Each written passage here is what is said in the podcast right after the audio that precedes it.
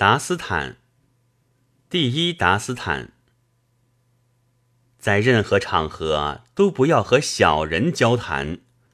你的隐秘，他会去向敌人坦言；切莫把中区对不义者叙说，他会作为礼物去向敌人进献。绿叶要强过没有爱情的花朵。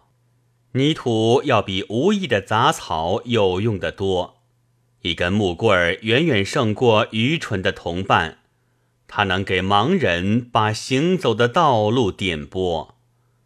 切莫让坏人随心所欲自行其事，他会把你推入苦恼忧伤的枯井。爱情的客人如果去到他家中做客，他会像小狗狂吠。暴露其本性。玉素甫伯克说：“这世道多乖传，如今这儿对你已成为禁忌之地。愚蠢的家伙不会知道自己几斤几两，可一件事就把他们的一切暴露无遗。”